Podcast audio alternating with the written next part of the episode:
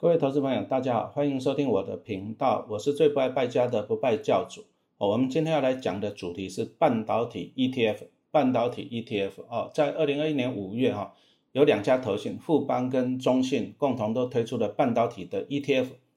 那网友常常问了，差别在哪里？那老师比较喜欢哪一支呢？哈，答案是富邦台湾核心半导体 ETF。又是为什么呢？我们借由这个单元啊，来跟大家分享一下哦，陈老师在评估一只 ETF 的一些标准哈。第一个，什么叫做 ETF 啊？大家想到的可能就是那个什么，啊持有前五十大成分股啊？为什么要持有五十大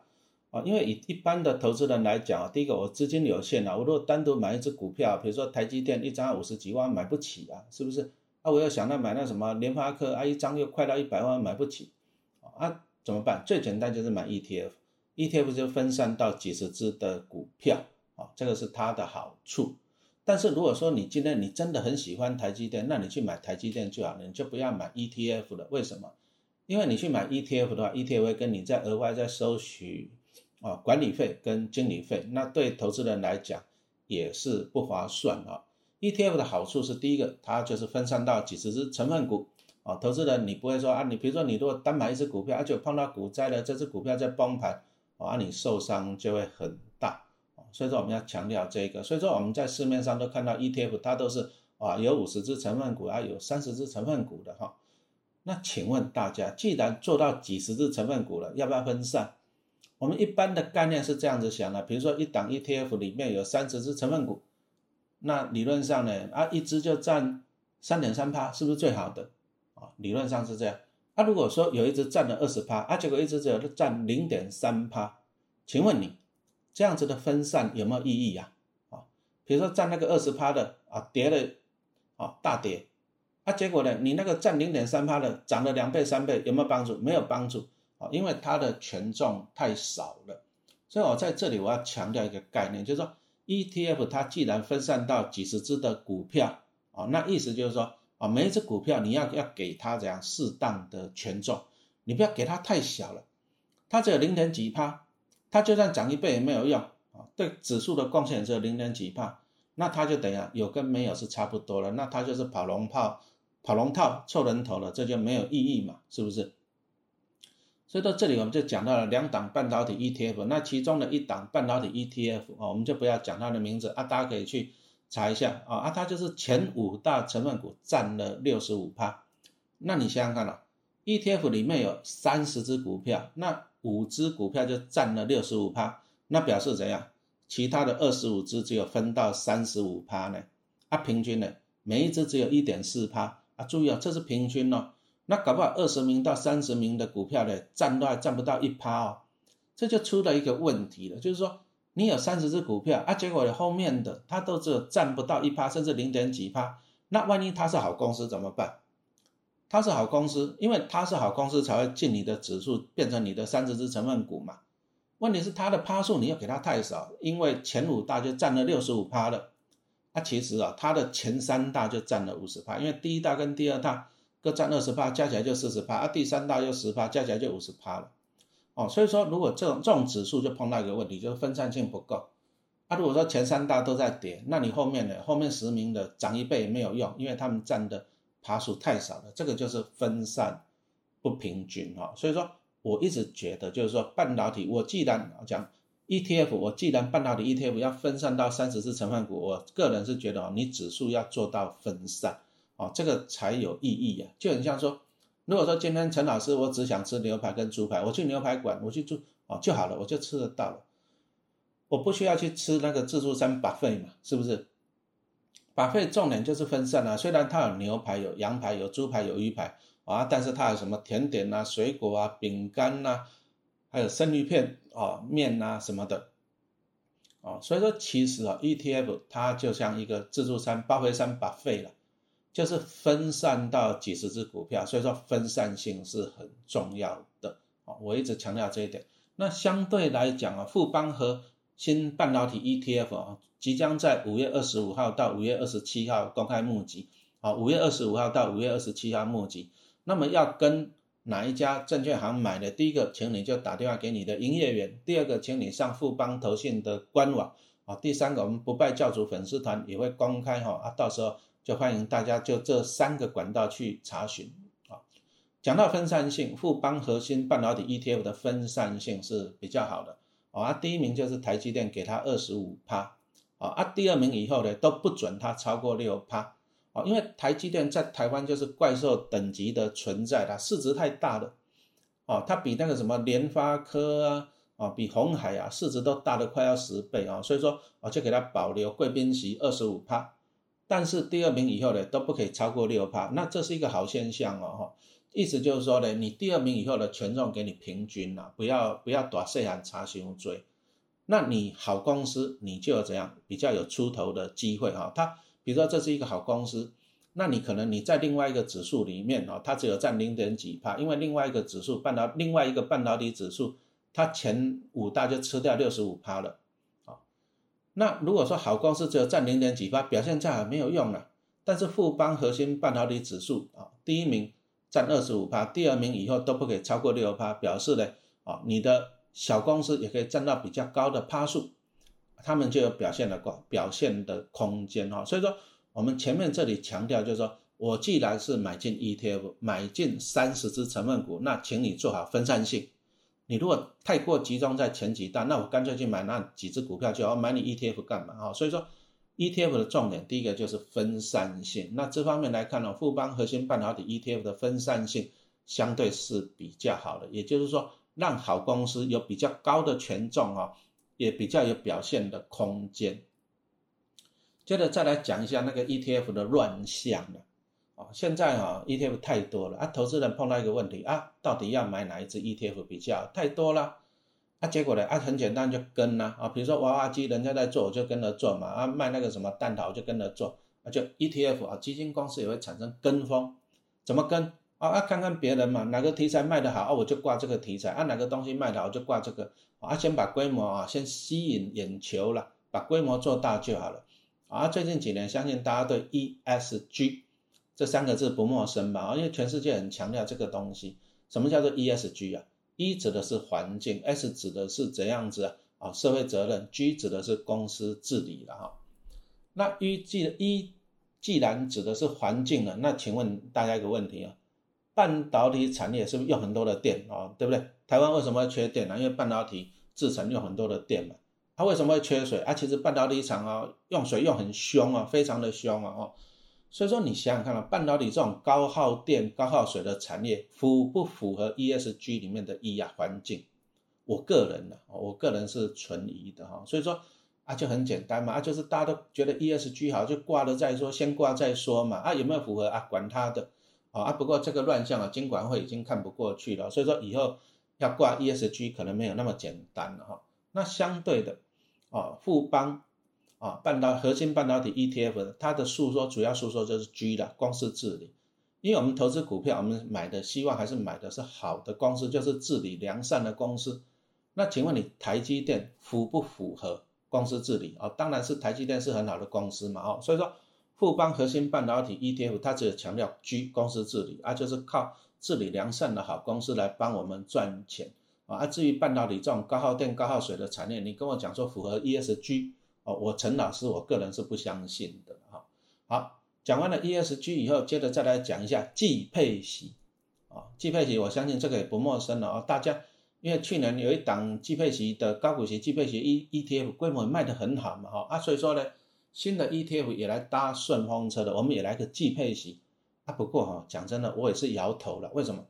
因为 ETF 的属性不一样，ETF 的成分股也不一样啊，你不能够人家怎么做你就跟着抄啊，这个是不对的。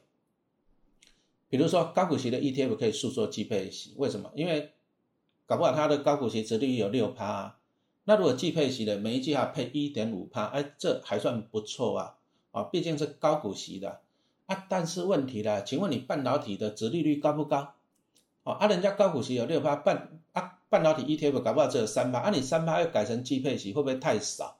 哦，这个就是一个疑问了哈。那你会说，那季配息少也没关系啊，还是有领到钱嘛？对啊，台积电也是在季配息啊，啊，为什么半导体不能季配息？好，我们拿台积电台积电来说一下啊。台积电去年哦季配息每一次就发二点五块钱，啊，四季就发了十块钱，十块，啊，其实殖利率很低啊，因为台积电的股价超过怎样？超过超过五百块嘛，是不是？啊，你这配十块钱，所以说殖利率不到两趴。如果你再把它切成四次的话，那每一次不到零点五帕了啊，这个真真的是发心酸了。对小资族来讲不划算哦。举个例子来讲哈，比如说你小资族，啊，你只有六十股的台积电啊，这个也要三万块啊。然后呢，它每一季配二点五块钱，所以说你六十乘以二点五，你拿到了多少钱？六五三十六二十，一百五十块钱哦，你会觉得很开心，一百五十块钱还可以吃个便当嘛，喝个饮料嘛哈。但是不要忘了。啊，他在配息给你的时候，银行会给你啊，就是会费会扣掉五块钱的会费哦，所以说你会发现哦，你每配配一次息哦，你你就会被银行赚一次会费。那台积电来讲，它算佛心的啦啊，因为它的股东人数就够多，所以说呢，它的会费一次只有五块钱。可是，一般的公司呢，你想想看，你去 ATM 汇款一次的手续费是多少钱？涨五扣，十五块钱哦，所以说很多的公司哦，其实它的会费啊。啊，高达十块钱，甚至十五块钱啊！好，那还是一句话，台积电为什么要计配息啊？记得我们刚刚讲到，对小资族不利呀。哦，我们刚刚讲的，你六十股拿到一百五十块钱，结果你要扣掉五块钱的会费的成本啊，对小资族不利嘛，是不是？啊，为什么台积电还是计配息？啊，因为台积电最大的股东就外资啊，外资持有八十趴嘛，啊，外资非常喜欢现金股利。而且台积电虽然一年只有配啊一股只有配十块钱啊，季配息只有配二点五，但是台积电一年啊，二零二零年配发高达两千五百亿新台币，啊外资爽爽拿走两千亿，所以说外资因为很喜欢领现金啊，所以说他就要求台积电改成季配息，那他们每一季也可以拿到五百亿啊，对，这个是因为因应外资的需求啊，强调一下，但是我还是一直强调就是。半导体，你如果要领股息哦，拜托一下，你就不要买半导体族群了，配息都很少啊。比如说联发科，大家去抓一下过去的数据，是不是都是三趴上下？是不是也不迷人？台积电就两趴上下，是不是也不迷人？哦，所以说半导体的 ETF 不要指望太高的值利率了。你如果要高值利率，你去买船产、买金融，你不要买半导体，因为半导体要的就是这样高成长。哦，所以说半导体 ETF 来讲啊，我们预估了它的值利率好了，给它抓三趴了。啊，就是三趴，那三趴再切成计费息，我们来算一下，对你的损失有多大哈？比如说你只有一张股票，那目前呢，就是这两档半导体 ETF，它的 IPO 发行价都是涨不高，靠十五块啊，所以说一张股票就是一万五，那一万五如果说用计配息哈，三趴来算的话，比如说十五块啊，直利率三趴来算的话，就是一年会配给你零点四五块。好，再讲一遍了，发行价十五块钱，然后殖利率是三趴，所以说一年配多少？就是十五块乘以三趴，也就是零点四五元。那表示说，你如果有一张股票，你一年总共可以领到四百五十块钱的股利。不过这是预估哈。但是如果说分散到季配息的，你一年领到四百五十块，结果你每一季啊，一张股票只能够拿到一百一十三块。你会说啊也不错啊，但是我刚刚讲过了，你要把会费算进去呀，啊，搞不好他汇款一次，银行要收十块钱，甚至十五块钱，哦，啊，你想想看，你一百一十三块钱，如果他给你扣掉十块钱，哎，这个趴数都高不高？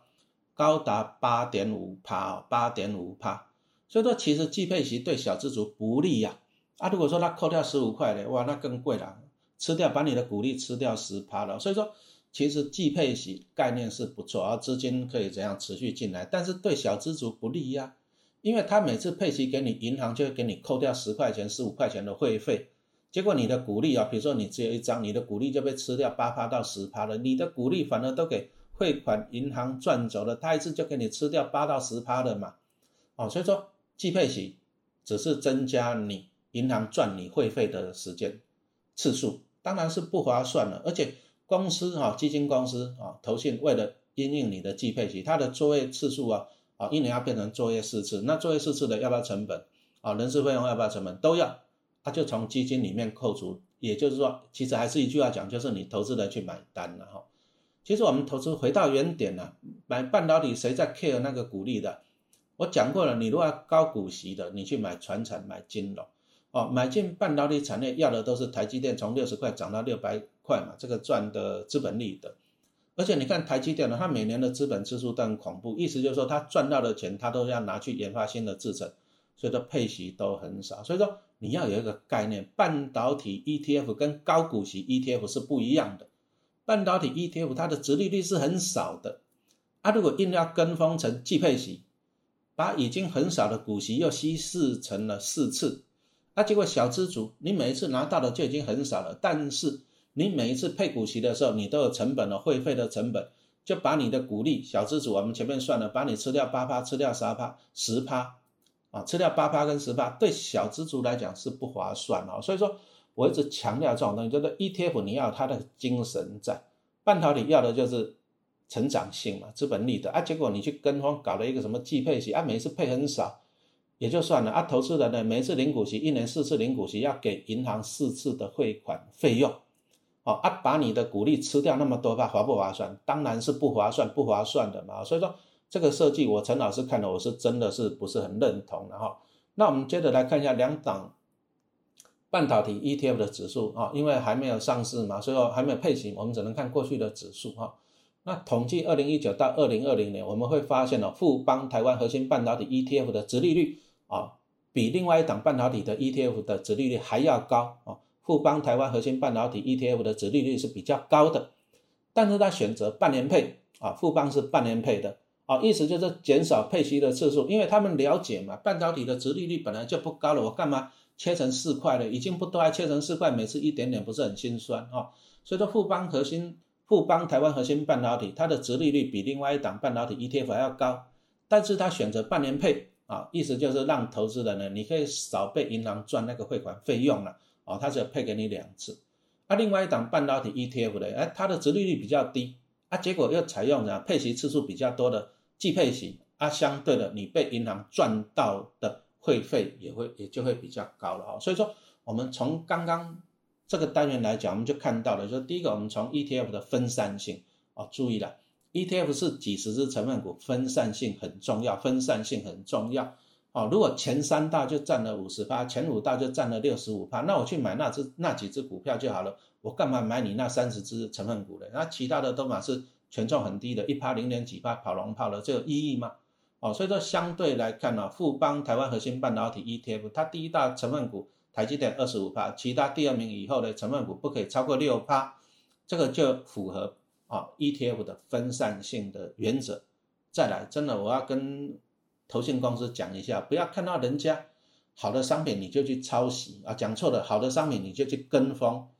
人家高股息做季配息是可以的，但是殖利率很低的半导体 ETF 你又跟风做季配息，到最后小资族只是啊多付出会费的成本啊，这个对小资族真的是不利的哈。所以说相对的，富邦台湾核心半导半导体 ETF 它采用半年配，哦，而且它的殖利率还比较高哈，绝对会优过。哦，另外一档殖利率比较低哦，而而且采用季配息的 ETF 啊，不过这里还是要强调一下了，我们刚刚讲的殖利率比较高跟比较低都是统计过去二零一九到二零二零年的表现哦，那二零二一年到底殖利率是多少啊？我们就拭目以待啊。但是你不要忘了，半导体 ETF 的殖利率都不会太高的哈，这个要心理准备。如果不够高的殖利率又硬要切成四块季配息啊，其实损失的反而是小资族了。因为你一年要付出四次的汇款费用啊，不划算，真的不划算。好，谢谢大家的收听。